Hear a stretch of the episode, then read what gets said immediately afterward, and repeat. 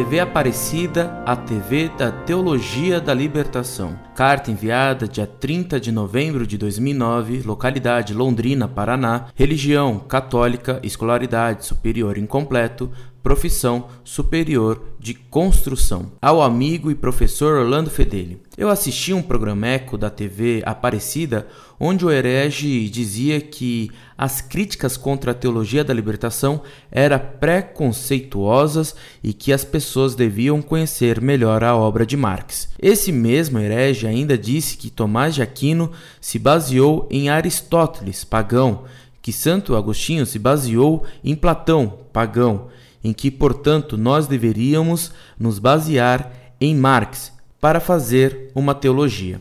Esse herege elogiou alguns heresiarcas da teologia da libertação, como por exemplo o tal padre Libânio, e terminou dizendo que a teologia da libertação era a versão brasileira da teologia católica e que a teologia tomista era um eco que vinha da Europa. O senhor acha possível comparar a obra de Marx às obras de Tomás de Aquino e Santo Agostinho? Existe alguma lógica nesta comparação? Tomás de Aquino se baseou em Aristóteles, Santo Agostinho em Platão e, portanto, os teólogos da libertação em Marx? Muito obrigado mais uma vez, professor.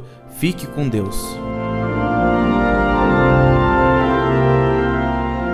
Muito prezado, salve Maria. É incrível como muitos bispos brasileiros trabalham para fazer o mal. Permitir que na Rádio Aparecida se digam essas tolices e mentiras é uma traição à fé. Aristóteles e Platão eram pagãos.